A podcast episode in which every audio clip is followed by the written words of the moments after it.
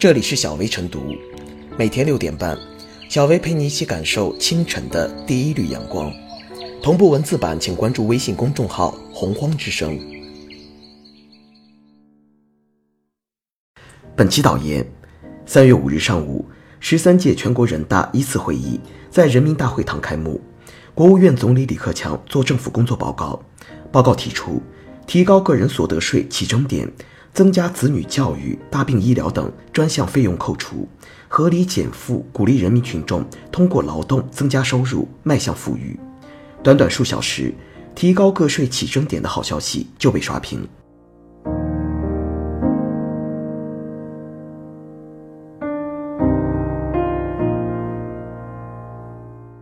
提高个税起征点是稳稳的幸福。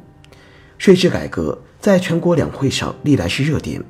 今年全国两会，全国工商联向全国政协提出关于进一步推进税制改革的提案，建议个税起征点从目前的三千五百元提升至七千元。全国人大代表、格力电器董事长董明珠建议，应把起征点调整到一万元。凡此种种，不一而足。有呼求就有回应，政府工作报告不仅提及了个税起征点的问题，更提出。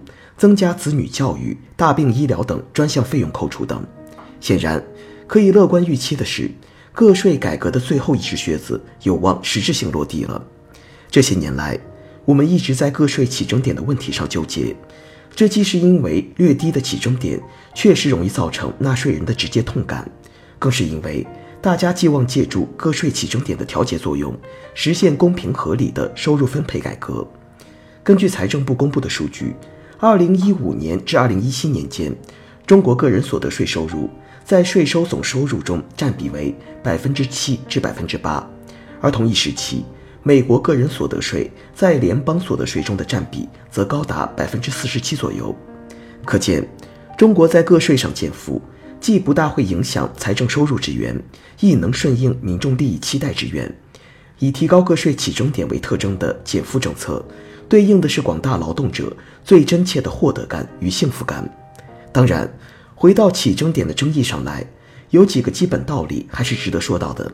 一方面，个税起征点本就是动态调整的，人均可支配收入、最低工资标准、GDP、CPI 等每年都在发生变化。三千五百元的起征基点和一些地方两千三百元的最低工资标准相比，显然很难看出调节高收入的意味。另一个方面，个税起征点过低也面临着工薪税的质疑。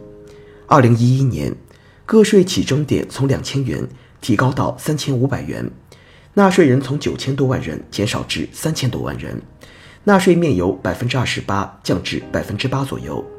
但即便抛开高净值人群是否都缴纳个税不说，在要素市场如此发达的今天，仅仅对收入来源单一。工薪所得微薄的这部分劳动者严格征税，似乎有悖公平正义。二零一八年，只有奋斗的人生才称得上幸福的人生，成为全民共识。于此语境下，提高个税起征点，既是切实减轻民众税负，裨益内需型社会建设，更是助力奋斗得福的价值兑现，让人民真正感受到新时代是奋斗者的时代。不过，提高个税起征点容易。合理扣除困难。事实上，关于个税改革的口径与共识早已相对统一，即建立综合与分类相结合的个税制度，优化税率结构，完善税前扣除等。但这一切工作有赖于很多必不可少的前提，循序渐进，分步实施。从起征点和扣除项开始，坐以论道，总不如起而行之。从这个意义上说。立足于税负效能的个税起征点调整，更可能是个税改革的积极信号。芳林新叶催陈叶，流水前波让后波。在这个唯变不变的新时代，以减税为利好的税制改革，或是政府释放暖意的信号，或是行政赢得公信的砝码。总之，一片点赞声中，政府承诺增益的是这个社会最稳稳的幸福。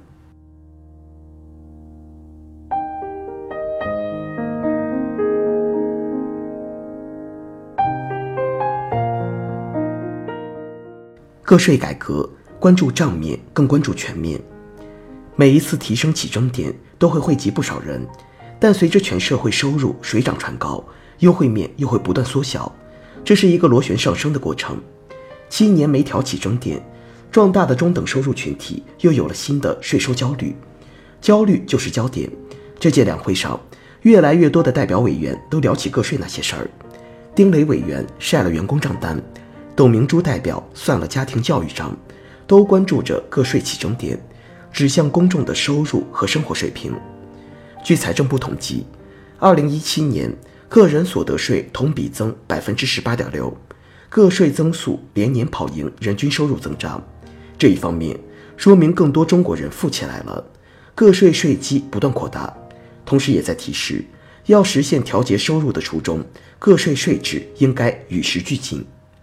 纵观历次个税起征点调整，将扣除标准与城镇居民住房、教育、医疗等情况结合起来考虑，保证普通民众基本生活水平不受影响，是确定起征点的基本考量之一。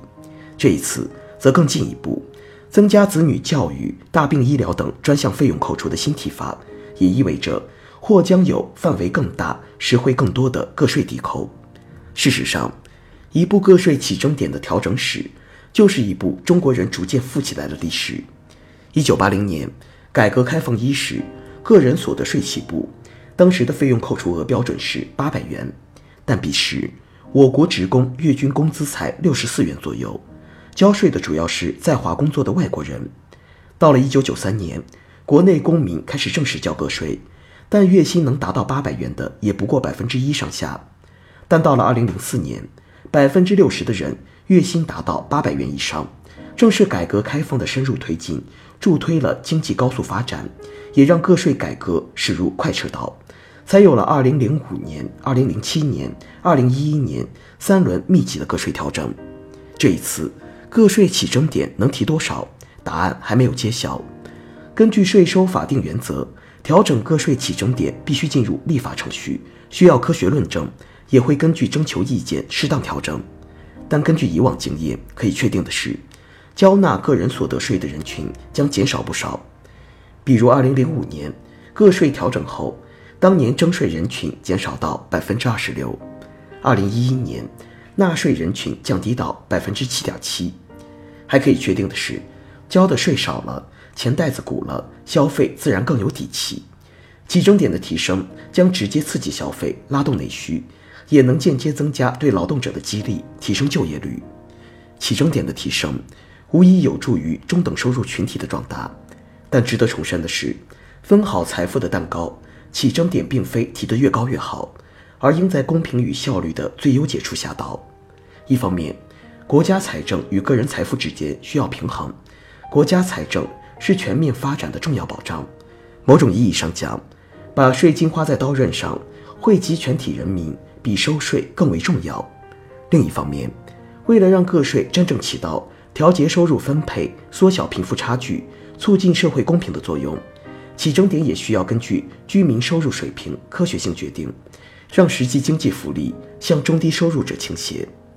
除了调整个税起征点，落实个税抵扣，乃至降低间接税税率都十分重要。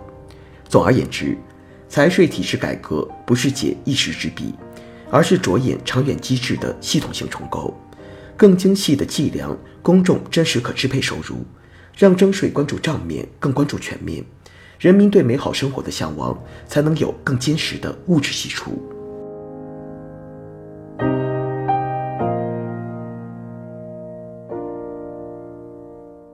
最后是小微复言，个税起征点的调整牵涉到广大人民群众，诉求是希望能尽量减轻负担。